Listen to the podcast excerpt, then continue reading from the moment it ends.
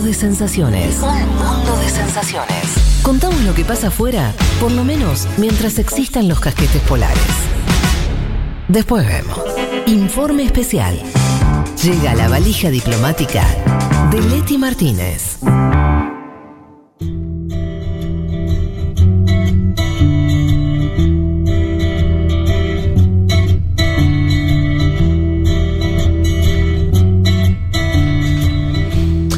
Vos sabés que cuando yo era chico, ustedes saben que a mí me interesaba la política de chiquito, medio nerd de eso.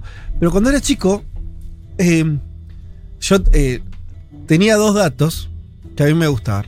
Yo tenía por un lado la sensación de haber nacido en, en años oscuros. Eh, hay una dictadura cuando yo nací en Argentina y todo ese contexto, y yo qué sé.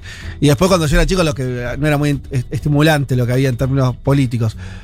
Pero siempre me agarraba de dos datos. Que cuando yo nací, hubo dos revoluciones que habían triunfado. La nicaragüense y la iraní en el 79. No muy...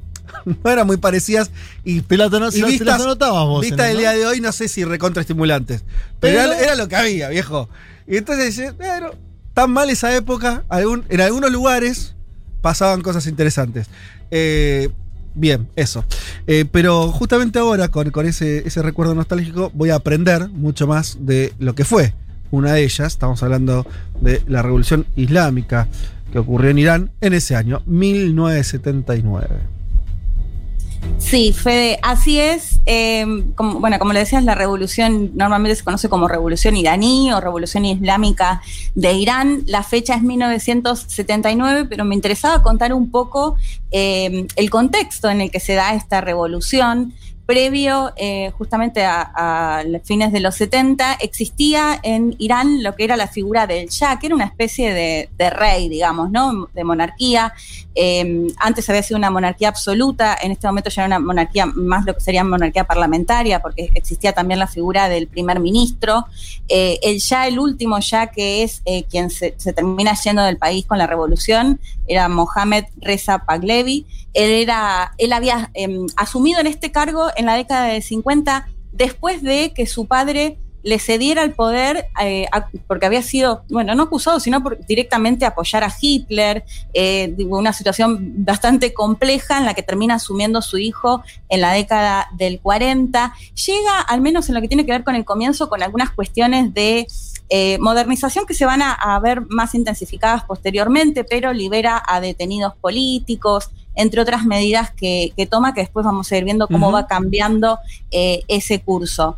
Eh, lo, bueno, a, hasta al, una de las cosas que me parece muy clave para entender previo de la revolución, eh, y como lo menciona Paulo Bota, que es el entrevistado de hoy, Irán era considerado, en el caso puntual de Estados Unidos, casi como el guardián de Medio Oriente, ¿no? Algo que ahora cuesta imaginarlo por, el vínculo de enemistad que tienen entre ambos países, pero hasta ese momento era un gran aliado de Estados Unidos en la región, no solo de Estados Unidos, con el Reino Unido le habían cedido incluso eh, la capacidad de, de, de, explotación del petróleo, o sea, del recurso principal de Irán desde la década del 20. Y esto, con esto me interesa contar un dato que es clave también, me parece, para entender el Irán previo a la revolución, que se da en los 50, donde gobernaba el primer ministro Muammar Mossadegh, que justamente en unos 50 que Irán, que había sido golpeado económicamente por la Segunda Guerra Mundial, bueno, les había contado incluso lo del apoyo a Hitler del padre de, del Shah, pero que eh, tanto la Unión Soviética como el Reino Unido habían jugado ciertos intereses en este país y va a ser un país golpeado, bastante golpeado después de la Segunda Guerra Mundial. En ese contexto es que el primer ministro Mossadegh decide nacionalizar el petróleo en 1951 Ajá. y acá se da algo que es muy importante para entender lo que va a pasar después en otras partes del mundo, porque en, en 1953 le dan un golpe de Estado y se le dan justamente los servicios de inteligencia del Reino Unido y eh, bueno, de la CIA en Estados Unidos. Y acá yo lo comparaba con bueno, la columna que la pueden ir a escuchar si no la escucharon sobre Jacobo Arbenz, ¿no? Que también en un momento en el que él empieza a nacionalizar o el temor de Estados Unidos a que nacionalice algunas empresas estadounidenses en Guatemala, le da el golpe de Estado en el 54 y es algo que vamos a, a empezar a ver. Sí. Entiendo de hecho que fue el, el primer golpe, en este caso en el 53, en Irán y bueno, eso me parece que, que, es necesario para entender lo que va a pasar después. Porque Totalmente. Al, había ya un partido comunista que había sido eh, fundado hacía unas décadas, pero que empezó a tener un poco más de fuerza en ese contexto, en un contexto después también de Guerra Fría. O sea, Leti, vos decís que había como un nacionalismo iraní que estaba eh, en alza en un contexto regional, Egipto, Nasser y todo eso, ¿no? Sí, total, totalmente. Y a la par también el temor justamente de estas potencias a que Irán eh, se convierta, por decirlo de alguna forma, en un país comunista, que además siempre vamos a ver que va a ser la excusa ¿no? para, para dar el golpe de Estado. Y que acá también va a quedar muy marcado el ya, si bien ellos después van a decir que estaban a favor de que los recursos estén eh, nacionalizados y demás, va a quedar marcado por haber contribuido o haber apoyado junto con eh, Estados Unidos y el Reino Unido el golpe de Estado a Mossadegh. Lo que va a pasar, me parece como cuestiones relevantes para contar, en la década de 60 se va a dar lo que se conoció como la Revolución Blanca, por el cual se le da, por ejemplo, el voto a las mujeres, se modifican algunas cuestiones eh, en, educación, incluso ahí se empieza a hablar con muchísima más fuerza de esta idea de que Irán era un país completamente occidentalizado, que estaba perdiendo sus costumbres, que incluso eh, si ahora se dice, si ahora no, se prohíbe que las mujeres no usen el velo o que no puedan salir sin el velo, bueno, una postura completamente contraria, ¿no? Como que usar velo estaba mal visto porque era un país en el que estaba mirando mucho más a Occidente que a sus propias raíces, ¿no? Esto digo en el planteo de quienes empiezan a ver en la figura de ya esta occidentalización de, del país. Lo que va a pasar, eh, ahora lo vamos a mencionar más en detalle, pero va a empezar a surgir una figura muy fuerte, una figura eh, eh, religiosa de Khomeini, que va a empezar a ser la cara visible, sobre todo, por supuesto, del sector religioso que se empieza a oponer con más fuerza a allá en la década del 60. De hecho, él es detenido un par de veces y en el 64 se termina exiliando, de hecho va a estar exiliado más de 14 años, quien después va a ser el líder de la revolución islámica. Acá les recomiendo mucho, no sé chicos ustedes si la vieron, pero seguramente muchos la hayan visto porque es una gran película que es Persepolis, esa película francesa animada de 2007, que acá se cuenta mucho también cómo se da esta cosa durante el ya y los últimos años del ya,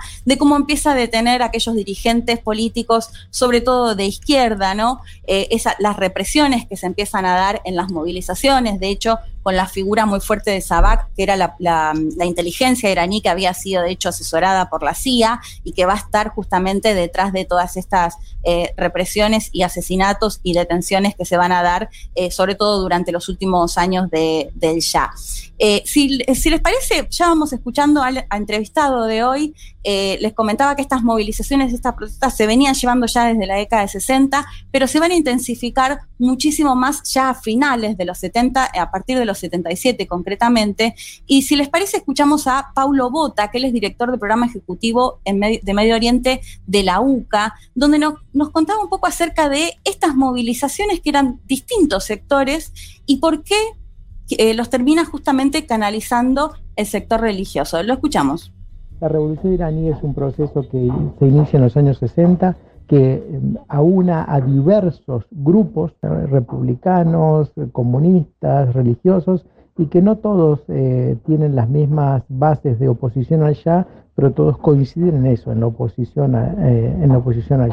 Lo que va a pasar es que cuando caiga el sistema imperial, pues el sector clerical que en ese momento había sido uno más, con una figura muy, pero muy importante, que atraía mucho a la mayoría de la población, como era Khomeini, se va a terminar haciendo suya la revolución. Por eso la revolución se convierte en revolución islámica. A pesar de que diversos grupos colaboraron o en la lucha contra el Shah, los que van a terminar capitalizando la revolución es el sector islámico. Básicamente, porque es el sector más organizado, porque es el sector con mayor extensión, lo que denominamos capilaridad social en, todo el territorio iraní. Bueno, distintos sectores, de hecho sectores que querían una, república, sectores que querían que sea un país socialista y este sector más conservador. Mm religioso que es el que termina eh, triunfando ahí, como lo explicaba Paulo, eh, básicamente porque era quien tenía más una base territorial, digamos, a lo largo de, todo el país, o sea que estaba mucho más organizado en un contexto en el que además comentábamos que gran parte de, los militantes políticos habían tenido que o exiliarse o estaban detenidos o directamente habían sido asesinados, ¿no? Y en ese contexto es que triunfa justamente el sector más eh, conservador. Les recomiendo acá otro documental que se llama De Teherán al Cairo, que es una entrevista a Farag Paglevi, que es la, última esposa del Shah, que es, bien interesante porque ella cuenta sobre todo lo que termina pasando es que en medio de todas estas protestas de fines de la, de década de 70, en enero del 79 el Shah se va del país y bueno, en este documental ella cuenta, o sea, por supuesto es la mirada desde la monarquía, ¿no? Pero cuenta todas las vueltas y cómo eh, aquellos ex aliados le empiezan a soltar la mano y empiezan a ir de país en país. Eh, bueno, de hecho termina Em, el Shah muere al, poco tiempo que tenía un, cáncer ya muy avanzado y termina muriendo en Egipto con el presidente Sadat, que fue uno de los pocos que, lo recibió. De hecho, bueno, también lo hemos contado creo en otra columna que a Sadat después también lo terminan asesinando. Pero es interesante para, conocer parte de lo que fue después de, eh, la familia monárquica. ¿no? Eh, eh, es interesante lo que estás contando porque es muy típico de, la, de las dinámicas de las revoluciones. Si vos pensás la revolución rusa, la revolución rusa no la hicieron los bolcheviques solamente. Le hicieron un montón de sectores. Exacto. Y es muy de las dinámicas de las revoluciones que después hay un sector, vos hablaste de la capilaridad, o lo decía Bota, eh, de, del movimiento religioso eh, islámico que como una de las explicaciones de por qué terminó triunfando. Bueno, eh, en Rusia es lo mismo, ¿viste? Bueno, los soviets que habían logrado una penetración social terminaron después, cuando, eso, cuando, cuando esa puja se resolvió, se resolvió con una de las fracciones ganadoras, dentro de donde había otras varias que terminaron siendo derrotadas. Es interesante esa, yo no lo tenía tan claro, ese crisol de la revolución iraní mucho más diversa y cómo termina, o sea, terminó siendo una revolución islámica, pero no empezó como revolución islámica, ¿no? No, y bueno, y de hecho esto que te decía, con, con muy limitadas la posibilidad de quienes militaban en algún partido político, ¿no? Lo que me decía Paulo, de hecho, que me parece que es bastante claro, eran muchísimos los sectores y muchísimos los objetivos que tenían o, que esperaban que pase en Irán. Lo único que compartían era que querían que se vaya el Shah. Claro. Digamos, era como lo único que tenían, eh, que pensaban lo mismo.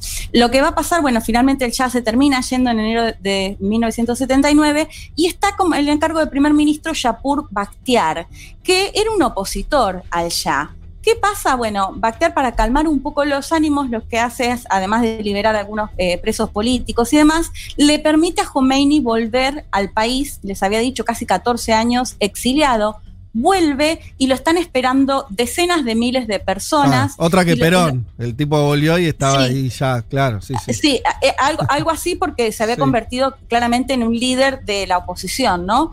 Eh, y bueno, lo que termina pasando es que cuando llega ya dice, bueno, pero Bakhtiar no, no, quiero que esté más en el poder porque Bakhtiar oh. eh, es, puesto por los países occidentales. Entonces ahí ya empieza desde febrero, mm. cuando deja el cargo, se habla de, que ya es el triunfo de la revolución islámica, que después eso se va, a, se va a votar incluso en un referéndum y ahí es cuando se va a convertir o se empieza a llamar lo que se conoce como la, República Islámica de Irán mm. desde abril de 1979 y desde cuando se habla, por supuesto, de una teocracia, ¿no? Eh, ahora, bien, ¿qué, cambios hay después de esta revolución? Bueno, sin dudas uno, lo que tiene que ver sobre todo con la geopolítica actual, que yo les planteaba que me parecía interesante para entender parte de lo que pasa eh, ahora. ¿Cuál es el planteo que se empiezan a hacer apenas eh, se da esta revolución? A quiénes, digamos, en, qué lugar estar, ¿no? Y optan por lo que se conoció como, o al menos se planteaba como, tercera vía. Si les parece, los volvemos a escuchar a Paulo Bota porque él explicaba por qué no estaban en una posición o por qué no estaban en otra y cómo se empieza a perfilar justamente la postura de la revolución islámica. Lo escuchamos. Va a preconizar una especie de tercera posición. La República Islámica no debe estar ni con los Estados Unidos, que eran los que habían apoyado al va a decir Khomeini, tampoco tiene que estar con el sistema comunista, que es un sistema ateo que no reconoce a Dios. Esa tercera posición se va a ver en cierta medida modificada por una animadversión bastante, bastante manifiesta, ejemplificada básicamente por la, toma de los rehenes de la embajada norteamericana en Teherán y que va a hacer que esa especie de tercera posición luego termine convirtiéndose en un antiamericanismo bastante furibundo, por lo menos en esos primeros años, que después se va a continuar entre el año 80 y el año 88, la guerra entre Irán e Irak, donde mm, Irán va, digamos, a luchar contra el Irak de Saddam Hussein, que va a tener un apoyo bastante importante por parte no solamente de Estados Unidos de América, sino también por otros países europeos.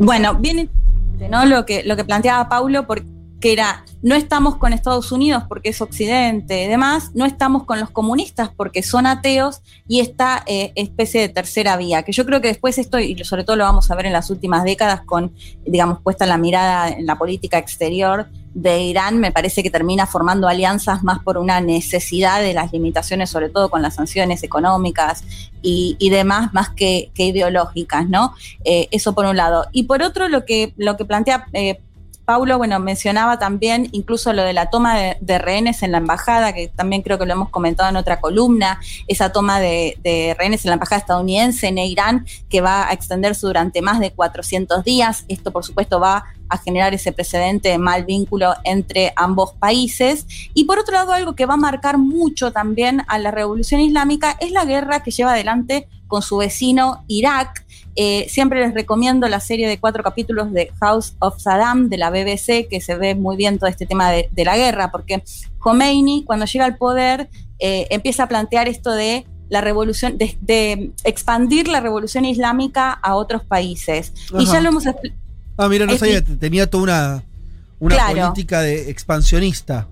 Sí, y ese es el temor que, que, empieza a generar, bueno, en las potencias, pero también en los países de la región, porque como lo, hemos comentado en otras veces, el Islam tiene estas dos grandes eh, vertientes, digamos, que son los sunitas y los chiitas. En el caso de Irán son mayoritariamente chiitas. En el caso de Irak también, mm. o sea, un poco más equilibrado, ¿no? Y, en, y un San Hussein que no era necesariamente religioso, pero era sunita.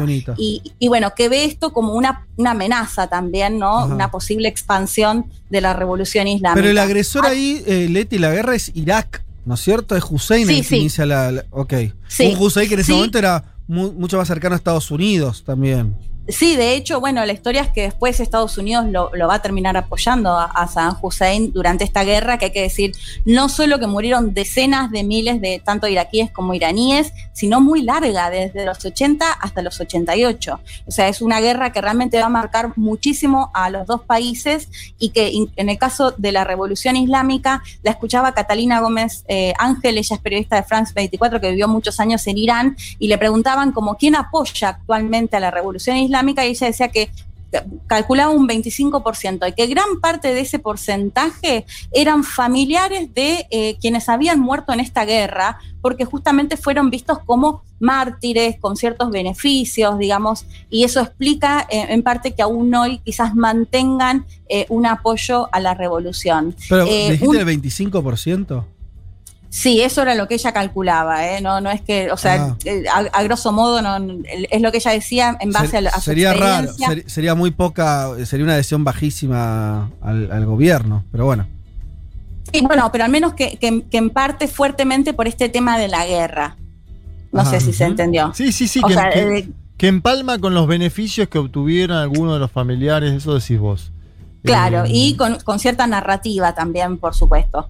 Eh, bueno, tenemos un oyente en, Irán, Seba Lafalle, que lo pueden seguir en Cierto, Lo hemos nombrado una Increíble, ¿no? Le mandamos un abrazo. Un abrazo enorme. Sí, de hecho, si lo, se lo quieren seguir, es Sawaipe, el, el, usuario, pero es interesante porque él tiene un hilo, él está viviendo ahora en Irán, contando algunas cosas de la actualidad. por ejemplo, él hacía referencia a el tema de la salud, de la educación, de un montón de, cuestiones que creo que vos lo planteaste algo, Fede, ¿no? Este tema de la revolución, bueno, por supuesto siempre se habla del tema de las mujeres, de, los pocos derechos que tienen, eh, bueno, ni hablar del tema de que no puedan, si quieren salir sin, sin el velo y demás, pero me gusta, me parecía interesante esto que hacía referencia a él, al tema de la educación, al tema de, la salud, digamos, de un Estado muy presente en esos aspectos y bueno, por supuesto con los otros eh, cuestionamientos de lo que se le puede llegar a cuestionar claramente a una teocracia para ir finalizando, a mí me interesaba saber esto, eh, quiénes apoyan hoy a esta revolución que lo mencionábamos recién, sobre todo por este tema del conflicto. ¿Y, qué queda? Justamente, esto también me hacía acordar mucho a Cuba cuando hablábamos de la revolución, bueno, eh, que, ya por ahí quienes fueron parte de la revolución ya o no están o son muy grandes de edad. Eh, lo escuchamos nuevamente a Pablo Bota que nos contaba un poco acerca de cómo es el apoyo a la revolución en la actualidad. Lo escuchamos. En la actualidad, los que hicieron la revolución, como se les denomina en Irán, quedan pocos de esos que hicieron la revolución. Son personas ya que superan ampliamente los 70 años. Hoy la revolución iraní entonces tiene en primer lugar un cambio generacional, en segundo lugar un paso de los sectores conservadores, del sector clerical, al sector más vinculado a los servicios de seguridad, inteligencia y fuerzas armadas, y en tercer lugar, la mayoría de la población iraní, que es una población que nació después de la revolución y que por lo tanto, bueno, tiene una, una visión a veces eh, no tan cercana al sistema político, lo cual perciben como demasiado endogámico. Bueno, me parecía interesante esto que planteaba, ¿no? Se pasó un poco más de funcionarios, sobre todo religiosos, más a Fuerzas Armadas, a inteligencia, a seguridad. ¿Y qué pasa sobre todo con esta juventud que nació ya después de la, de la revolución, con estas cuestiones, bueno, que, mencionábamos antes y, eh, y las protestas incluso que se vieron en el 2019 fuertemente reprimidas? De hecho, se habla de decenas o cientos de eh, muertos por, a causa de esta represión. De hecho, mucho lo que se dice es, bueno, Khomeini tenía un discurso previo a la revolución y después cuando llega, finalmente termina haciendo un montón de las mismas cuestiones que se hacían durante la monarquía o incluso en algunos casos peores. De hecho, antes se hablaba de la SABAC, ahora se habla de la Guardia Revolucionaria también. Eh, les recomiendo, si no tienen serie para ver, eh, Teherán eh, Teherán, que entiendo que son de los mismos eh, de, directores de Fauda. Yo Fauda no la vi, sé que tuvo algunas críticas de por ahí una mirada muy pro Israel, porque tiene que ver con Israel y Palestina. Acá en este caso me parece interesante, y, y Paulo me la recomendaba también por este lado, de cómo viven actualmente, porque otro de los grandes enemigos, o, o el claro enemigo de la región, va a ser Israel para Irán, como así para Israel, Irán, ¿no? Por Sí, supuesto. Y me parecía interesante acá porque, eh, bueno, eh, Kevin Ari Levin, que también lo hemos consultado en otras ocasiones, me comentaba que Irán actualmente es donde más judíos viven, al menos en los países de la región o países con mayoría eh, musulmana, se calcula que al menos son unos 8.000, y en este caso... Mirá, eh, qué dato, no me esperaba Es ese un dato para el panel de televisión en Argentina, ¿no? Que decís cualquier cosa y te dicen Irán, Irán, Irán, ¿no? Por el memorándum. No, no, no tenía ese dato. Ah, ¿no? Bueno, y que tienen incluso representación parlamentaria. De hecho, lo que Kevin me contaba es que, bueno, eh, por ejemplo, en Irán está prohibido la venta de alcohol y entiendo que eh, para las festividades judías les permiten eh, tomar alcohol. Esto es lo que me contaba Kevin. Y bueno, les recomendaba esta serie que yo les digo, me miré la temporada, me la devoré, así que si no tienen serie para ver, es es súper interesante, sobre todo porque, bueno, está toda esta cuestión de espionaje, de cómo actúa el Mossad, cómo actúa la Guardia Revolucionaria, pero también está este planteo de los judíos iraníes que viven en Irán o en este caso los judíos iraníes que se fueron a Israel, así que se las recontra recomiendo. Y bueno, me parecía interesante traer la columna porque creo que eh, claramente fue un antes y un después del Irán. Eh, con respecto muy y muy claramente a la relación con eh, lo que se conoce como países occidentales de Europa o de Estados Unidos y que me parece que hoy está más presente que nunca. Y además, Leti, que, siempre. A ver, me llevo de lo que contaste y lo que contaba Pablo también. Sumo lo- eh, la guerra. Siempre la cuestión de. Son países que. que la cuestión de la, de la agresión externa es como constitutivo. Claro. ¿Viste? Sí. O sea, eh, porque no, Identitario, no- ¿no? no lo, no lo Identitario. desarrollaste, claro, identitario. No lo desarrollaste mucho, pero se podría hacer otra columna sobre las sanciones a Irán en los eh, de hace ya como Sí. muchísimos años. A lo que hoy, ¿no? Como tienen esa, esa cuestión. Este, cuando digo, lo digo en plural, estaba pensando, porque vos también lo, lo linkeaste por el tema de la revolución, con Cuba, ponele, países que después no tienen nada que ver, millones de cosas.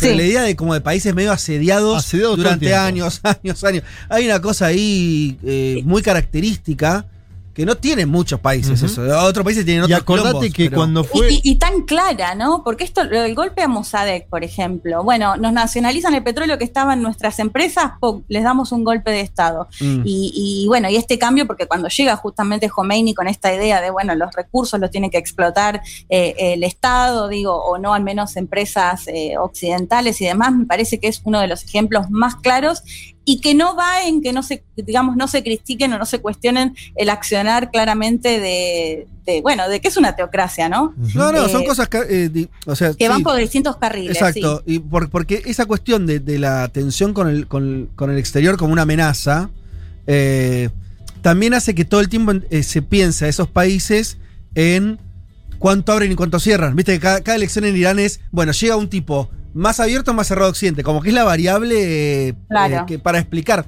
lo cual es lógico, tiene sentido. Lo que estoy diciendo es que eh, lo estoy pensando ahora, como que- qué qué cosa tan fuerte y tan constitutiva de algunos países esa situación, que, Sí. que bastante, es como vivir al borde de un ataque de nervio todo el tiempo. No, y los, cambios que cosa- implementó Trump también. Yo lo que quería decir antes, los cambios que implementó Trump, fíjense, el último presidente que hizo el acuerdo del G5 más 1 con, con Irán y que Sí. implementó la política del deshielo en Cuba fue Obama. Pero Claro. y después Donald Trump avanzó sobre todo Las eso. dos, sí. Y ahora Sí. sigue todo armadito así, digamos. No es que, es Y- y sí. no es que lo cambió y la, Biden eso. y la implementación de nuevo de las sanciones, que después justamente se dan fuertemente estas protestas, porque sabemos cómo golpean las sanciones. Y a mí me cuesta, y ya con esto termino, no poner siempre como ejemplo, porque esto también me parece muy claro, bueno, les aplicamos sanciones porque esto que mencionábamos, ¿no? Irán es una teocracia, eh, asesina o manda a la cárcel a quienes se opongan y, demás, pero se ve exactamente lo mismo en Arabia Saudita, digamos, ¿no? Es como, esa, esa siempre esa doble vara me parece que en Medio Oriente está súper clara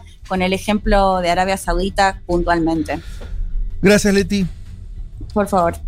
Un mundo, un mundo de sensaciones. Vázquez, Carg, Martínez, Elman. Información justo antes de la invasión zombie.